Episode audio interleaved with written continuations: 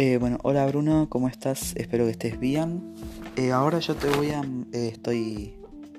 Te voy a mandar este audio. que lo que voy a tratar es de incluir todos los temas que nos mandaste, tanto vos como los que están en el libro, más los que tengo en la carpeta y que saqué de internet.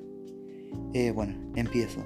Corría marzo de 1808 y el rey de España pertenecía a la Casa de Borbón, conocido reinado en nuestra tierra por las llamadas reformas borbónicas. Las reformas borbónicas fueron un conjunto de leyes económicas y políticas promulgadas por la corona española y bajo las órdenes de varios reyes de la Casa de Borbón. El fortalecimiento del poder de la corona con claras líneas de autoridad para los funcionarios contrastaba con el complejo sistema de gobierno que se desarrolló bajo los monarcas habsburgos. En particular, la corona persiguió la supremacía del Estado sobre la Iglesia católica, lo que resultó en la supresión de la Compañía de Jesús de 1767, así como el intento de abolir el privilegio eclesiástico de finales del siglo XVIII. Las reformas borbónicas de la Nueva España fueron una serie de cambios administrativos aplicados por los miembros de las monarquías absolutas borbónicas y los españoles de la Casa de Borbón, a partir del siglo XVIII en el Virreinato de Nueva España.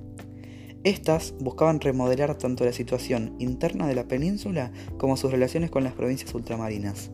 Ambos propósitos respondían a una nueva concepción del Estado, que consideraba como principal tarea volver a abrogarse todos los atributos del poder que había delegado en grupos, corporaciones y asumir directamente la dirección del poder español, que mostraba signos de decadencia. Las constantes guerras con Inglaterra, la corrupción y la evasión de impuestos habían contribuido al deterioro de las finanzas, mientras que las pestes y epidemias habían producido una crisis demográfica. Ante esta situación, los monarcas fortalecieron la economía española mediante el máximo aprovechamiento de los recursos provenientes de las colonias y unificaron así su administración a través de la designación de ministros más eficientes.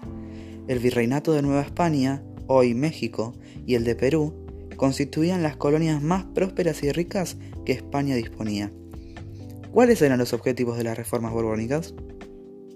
El objetivo principal de las reformas borbónicas fue de introducir cambios en las relaciones con las colonias, abarcando una serie de ámbitos. También tenían como objetivo fortalecer el poder sobre las colonias. Se inspiraron en el despotismo ilustrado. Las reformas borbónicas son atribuidas al rey Carlos III, quien emanó un conjunto de medidas de carácter económico, político, administrativos en las colonias.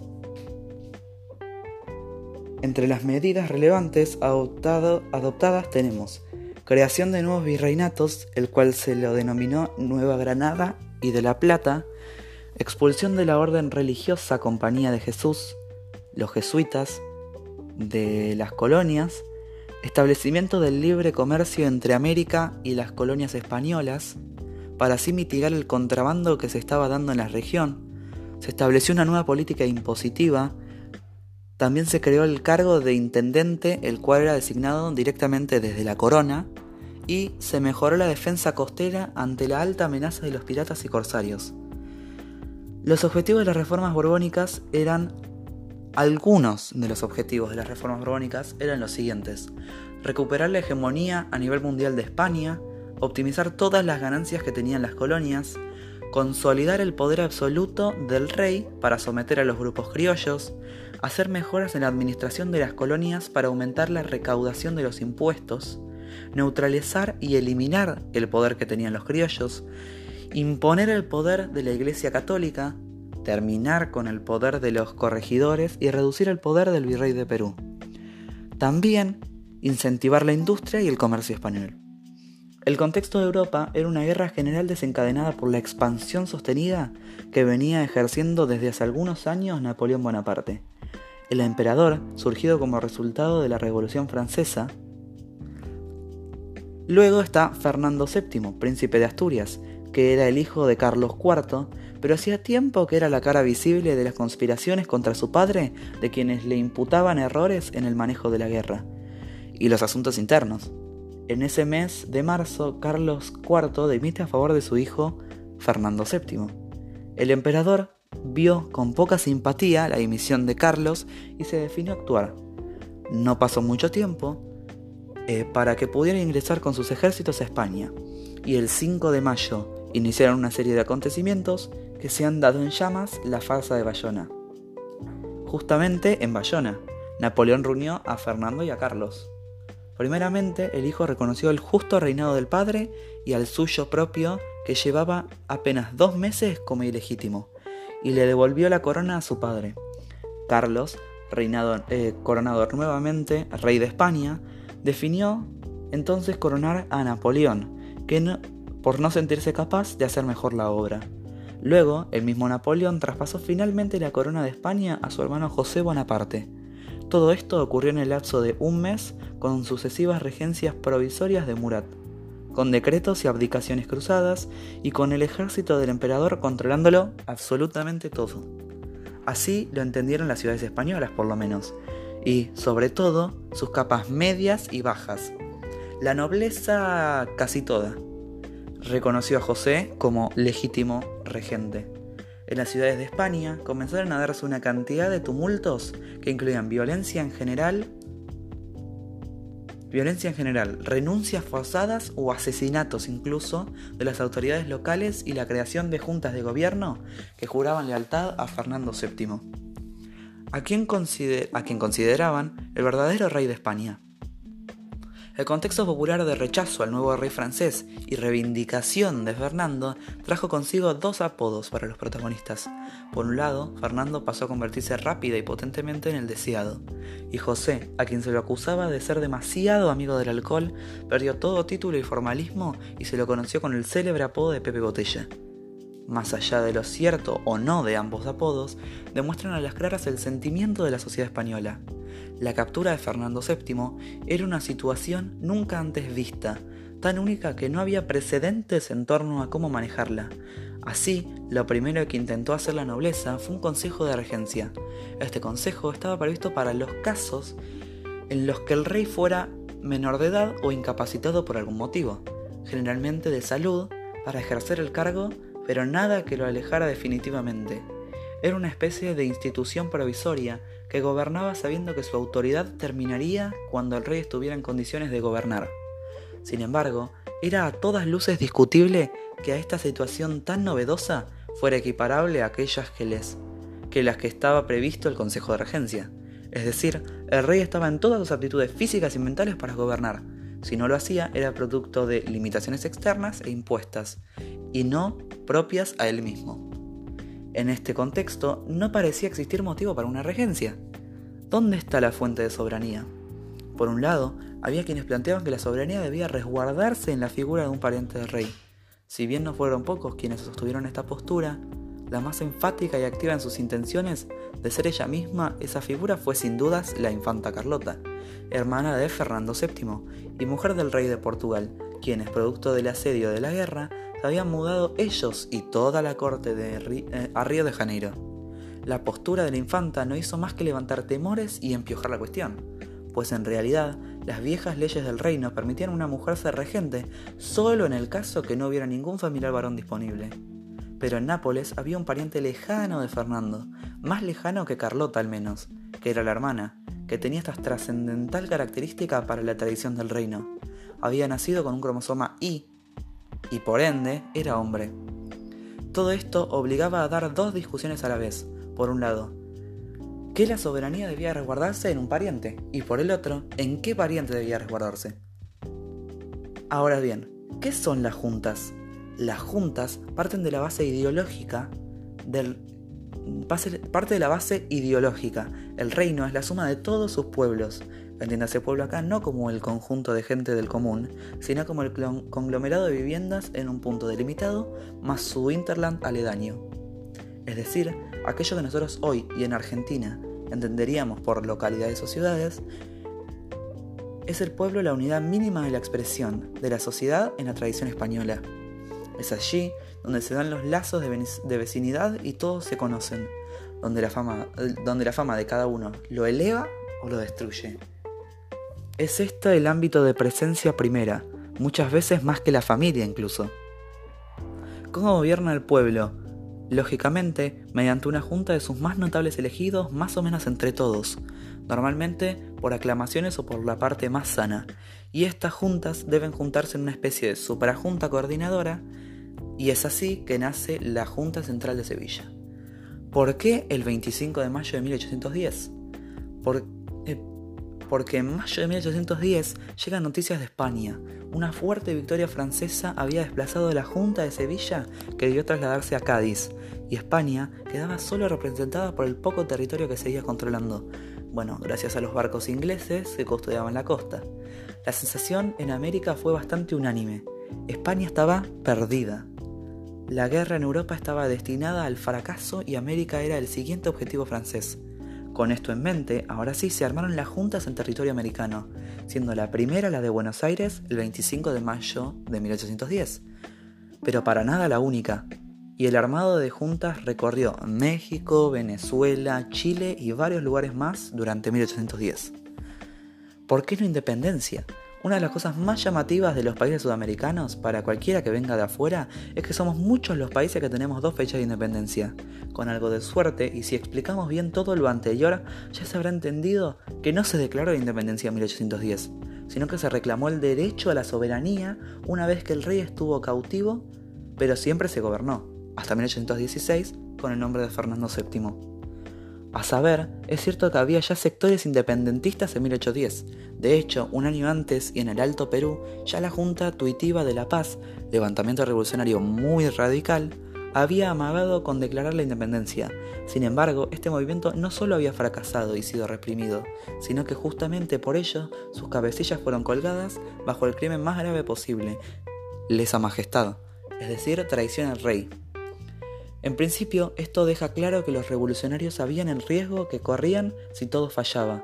La represión podía ser brutal y se lo podía acusar de los peores crímenes. Este argumento avala la prudencia, pero no destierra la idea de la máscara de Fernando. ¿Qué son los junteros? Eh, se llamó a los pueblos que tenían juntas autónomas de la de Cádiz. Eran grupos de gente muy heterogéneo. En principio, los unían algunas características muy generales.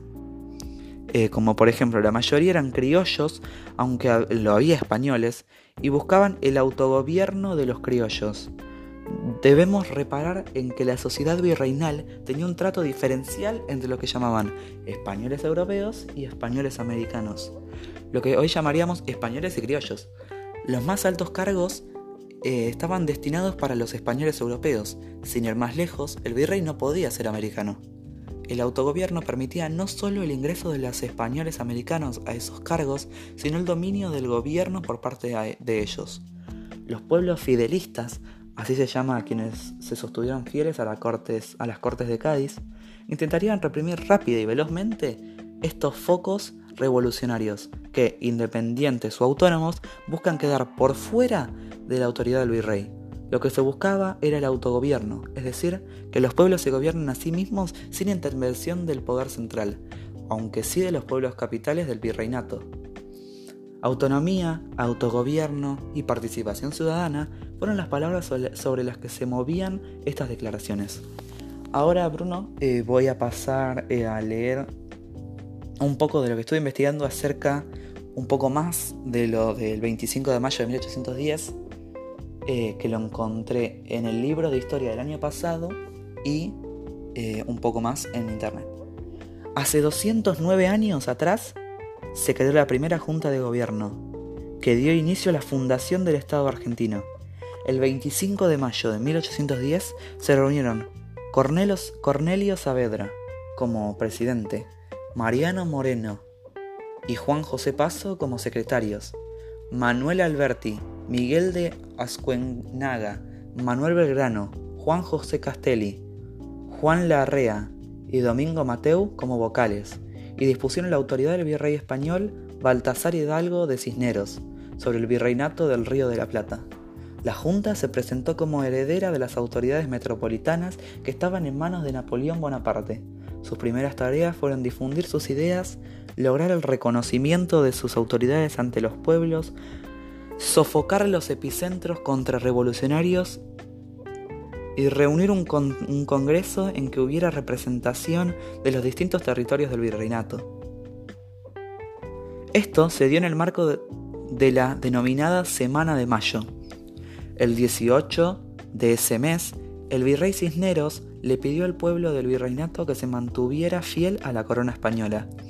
El 19, los criollos reclamaron la organización de un cabildo abierto para decidir el destino del gobierno local, desafiando al virrey.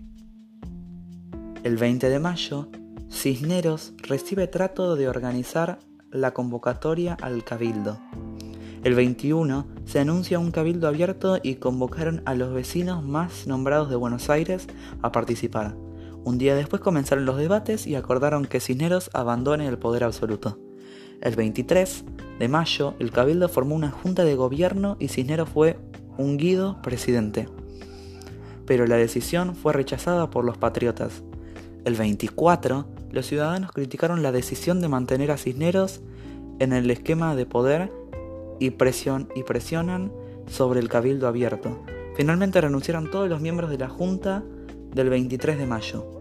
Así se conformó el Estado argentino, sin embargo, seis años después, el 9 de julio de 1816, proclamaron su independencia. Bueno, Bruno, eh, perdón que haya sido muy largo, pero lo traté de leer lo mejor que pude. Em, y bueno, si, obviamente si me falta algo, avísame que yo lo hago apenas me lo decís. Gracias.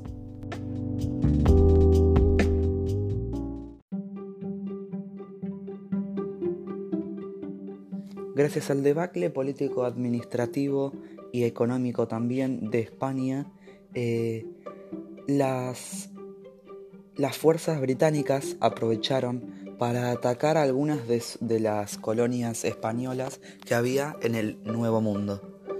Eh, en este caso, atacaron por la parte sur del, del continente americano, exactamente en, el, en Argentina. Comparada con otras ricas capitales eh, virreinales como Lima o México, Buenos Aires no era, eh, no era tan... era una ciudad modesta, de construcciones bajas.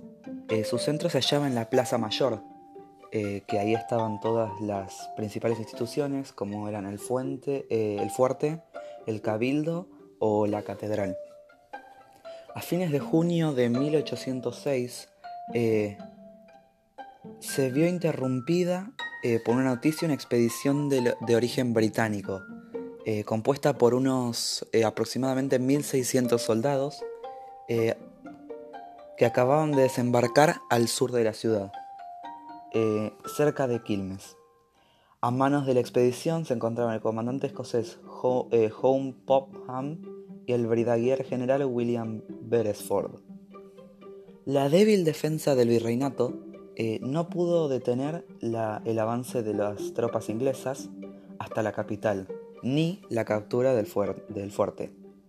Las autoridades, principalmente la audiencia y el cabildo, terminaron rindiéndose y jurando obediencia a la corona británica, mientras el, virrey Rafael de Sobremonte abandonaba la ciudad rumbo a Córdoba, para allí organizar eh, la defensa. El objetivo de Inglaterra, eh, de Inglaterra era expandir sus mercados para colocar sus productos manufacturados.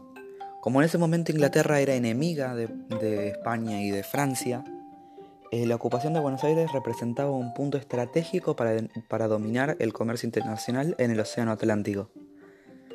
La escasez de tropas regulares y de milicias locales hacía imposible la reconquista de la capital. Y el virrey tampoco mostraba eh, organizarla desde Córdoba. El descontento de las ciudades ante la presencia de los ocupantes iba en aumento y se extendía a todos los sectores sociales. En este clima de inquietud, sumando el abandono de la máxima autoridad, comenzaron a organizarse secretas milicias voluntarias para expulsar a los, a los invasores. Entre los encargados de armar las tropas se destacaron el, el capitán francés Santiago de Liniers y Martín de Álzaga, un comerciante español miembro del Cabildo. En las improvisadas milicias participaron desde integrantes de la élite, eh, desde integrantes de la élite locales hasta sectores bajos de la población. En agosto, las milicias al abandono de Liniers lucharon en las calles porteñas hasta reconquistar la capital y forzar la capitulación de los británicos. ¿Cómo se defendieron? Eh, ¿Cómo se defendió eh, Buenos Aires? ¿Cómo defendió la capital? Los británicos no se dieron por vencidos y entre febrero y junio de 1807 enviaron desde Inglaterra refuerzos que tomaron la ciudad de Montevideo y desde allí avanzaron nuevamente sobre Buenos Aires. Liniers y Álzaga volvieron entonces a ponerse al frente de la defensa de la capital con las milicias creadas el año anterior. En esta ocasión estaba mejor organizada para enfrentar a los invasores y el 6 de junio de 1807 derrotaron definitivamente a las fuerzas británicas, que debieron capitular y emprender la retirada. La victoria frente a los ingleses se celebró con euforia en Buenos Aires durante varios días. Hubo más masas, desfiles militares, edificios y casas iluminadas, bailes y músicas callejeras. La población y los soldados expresaban un gran orgullo por haber defendido su territorio contra la potencia enemiga.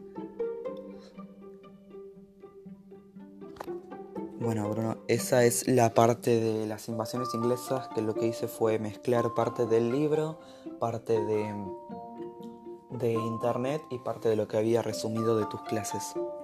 Eh, bueno, espero que esto sirva. Hi Romy, how are you? Uh, I'm going to talk about now of part two of the speaking test uh, for certificate. In this part of the test, I'm going to give each of you two photographs. I'd like you to talk about your photographs on your own for about a minute, and also to answer a question about your partner's photographs. I'd like you to compare the photographs and say how important it is to help people in these situations. Well, I'm going to start. How important it is to help people in these situations? Uh, well, in the first uh, picture, I see a nurse that is helping a football player uh, because he is injured and she is putting a, like a paper that goes in the leg for for him to do to not lose blood. Uh, I think that's a good way uh, to help because if if she wasn't there, I think or she or he have to uh, walk on his own uh, to out of the football field, or he have lose, lo, lost a lot of blood. Um, in the second photo, in the second picture, I can see a police officer that is. Um, helping an old woman, I think uh, above the 50, 50 years or more, uh, that she is lost in the city, and he, with that kind of map or pamphlet, is helping her to uh, recontinue his his walk. Um, well, in the two cases, I think that's a good way of helping because if they wouldn't be there, or, or the woman or the, or the old woman had to uh, uh, had been lost or the football player had lost uh, more blood that he lost. I think the two uh, cases are uh, are a, uh, a good way to help, and that's all. Uh, loves uh, kisses, Romy. Uh, love you and see you, I think, on Wednesday if there is a first certificate team soon. Kisses. Hi Romy, I'm recording this audio of page 153. Uh, well, I'm going to start. Student A. Compare the two photographs below and say what do you think are the advantage or advantages of these methods of learning a language. Remember, you have to speak for a minute. Well, okay. Uh, what are the advantages of these methods of learning a language? Well, uh, I don't know if if the languages uh, are involved. Here are uh, Arabic and uh, Chinese, but I think that it's not important. So I'll start. Um, in the first case, uh, I think there is a a class that is uh, common, a common class. Uh, it's not a class uh, like we are having now, virtual class. In the second photo, I can see a girl who is um, looking or searching in an Arabic book for something and uh, using her computer uh, towards. Uh, well, I think uh, the best method of learning a language, I think, is the first one uh, from the Chinese teacher. I think uh, having the teacher in front of you is more uh, efficient because as soon as you ask uh, her or he something, uh, she responds uh, immediately. But if you have a uh, if this girl that is looking for something in the books she cannot she don't understand something she don't have someone that have a quickly an immediate uh, feedback uh, well student b when your partner has finished speaking, answer this question. Which of these methods of learning a language would you prefer to use? Why? Well, as I said recently, I I prefer to be in the in the Chinese class. Um, because it's more efficient and quickly. And that I am very anxious. Uh, I think when you uh, ask something to her, uh, she immediately get feedback of your question. student B, compare the two photographs below and say who, what talents you think the people needs to do these activities. Remember, you have to speak for about a minute. Okay. what talents do the people need to this to these activities? Well, in the third image, I can see an artist, uh, and I think the basic uh, talent they have to they have to have is the the creativity and the control of the of the paints. I think that's the base to be an artist: creativity uh, and control of the paints. And the second one, I can see two girls, uh, like if they were malabarist, or I don't know how to say it. Uh, and I think the first talent they have to have is elasticity. Because if you are um, if you are like a wall, like me, that I, that you cannot spread in that uh, stage like that, you would uh, you would have done a disaster. Well, student A, when your partner has finished speaking, answer this question: Which of these activities would you find easier? Why? Well, I think, as I recently say, I think uh, the the girls' uh, action, I think for me is going to be impossible because I I'm a wall.